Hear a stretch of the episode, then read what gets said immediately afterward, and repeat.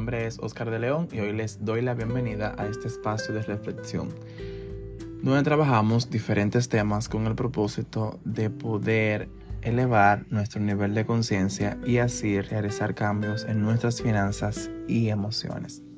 El día de hoy estaremos hablando sobre siete pasos que podemos encontrar en el libro El hombre más rico de Babilonia.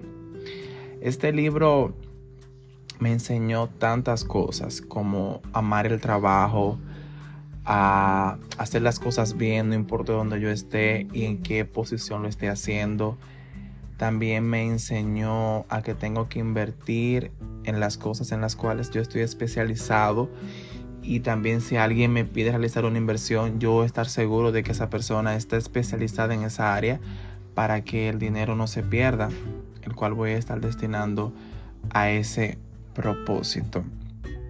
Otro aprendizaje fue, antes de pasar los siete pasos, es que nuestras decisiones nos van a llevar a ser personas esclavas de nuestros deseos o a ser libres en cuanto a las cosas que queremos hacer y cómo las queremos hacer y qué vamos a decidir.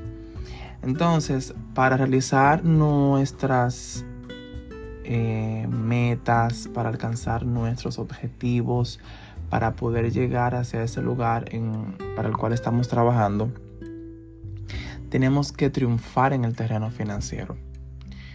Las diferentes transacciones que se realizan son con dinero. Si vamos a transportarnos, tenemos que pagar un, transporte, la redundancia. Tenemos que comprar la comida. Tenemos que invertir en, en comprar las ropas que vamos a utilizar, en comprar los equipos para, para el proyecto que queremos impulsar. Entonces, para poder lograr todo esto, tenemos que triunfar en el terreno financiero. Y hoy te voy a compartir siete cosas que abre el libro que te pueden ayudar a triunfar en ese terreno. El dinero abundará para los que comprendan las simples reglas de la adquisición de bienes. El dinero abunda para las personas que comprenden cómo funciona el dinero.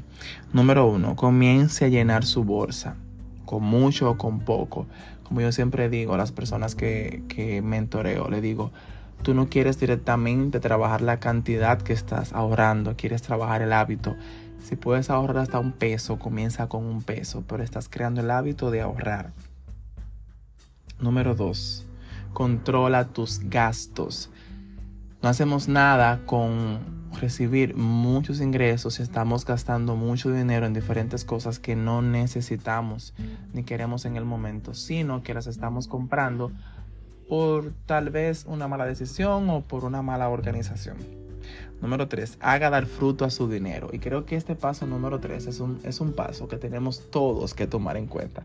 Porque invertimos en cosas que nos generan deudas y no en cosas que nos generan ingresos. Tenemos que hacer que nuestro dinero nos dé frutos. Una parte de lo que tú estás generando, dedícalo a que te dé más dinero. 4. Impida que sus tesoros se pierdan. Y aquí entra lo que es el carácter. Saber cómo yo administro mis ingresos. Saber a quién yo le doy de mis ahorros saber cómo yo estoy administrando los, los ingresos que estoy generando. Número 5. Haga que su prioridad sea una inversión rentable. Tengo que estar constantemente, y más en el tema del tiempo, cómo estoy invirtiendo mi tiempo, de que sea rentable. No puedo pasarme todo el tiempo hablando los mismos temas, si no va a llegar a un punto en el cual eso me deja un beneficio económico, espiritual, físico. Tengo que asegurarme de que todo lo que yo esté haciendo me pueda dejar una rentabilidad. Número 6. Asegura ingresos para el futuro. Crea sistemas, sistemas que te puedan ayudar a crear ingresos para el futuro. Muchas personas eh, se, se confían porque tal vez son empleados públicos y van a poder tener una pensión, pero algo que he estado analizando últimamente es que después de 5 o 10 años que una persona está pensionada, el estilo de vida sigue creciendo, el costo para poder mantener eh, la vida que, que llevamos. Puede ser hasta una vida sencilla y se necesita mucho más ingresos. Entonces lo ideal es que podamos asegurarnos creando fuentes de ingresos a futuro y apalancarnos de esta plataforma que tenemos. El número 7. Aumente su habilidad en la adquisición de bienes. Todo depende de la mentalidad con la cual fuiste criado. Si no fuiste criado por emprendedores, tal vez no estés orientado a emprender, pero puedes aprender la habilidad de poder avanzar y generar nuevos ingresos, nuevos bienes, nuevas fuentes para aumentar tu poder adquisitivo. Muchas gracias por llegar hasta aquí. Me gustaría saber en los comentarios cuál de estos siete pasos se te está dificultando más practicar en este momento. Espero que esta reflexión te pueda servir para realizar cambios en tu vida y así poder triunfar en el terreno financiero. Bye.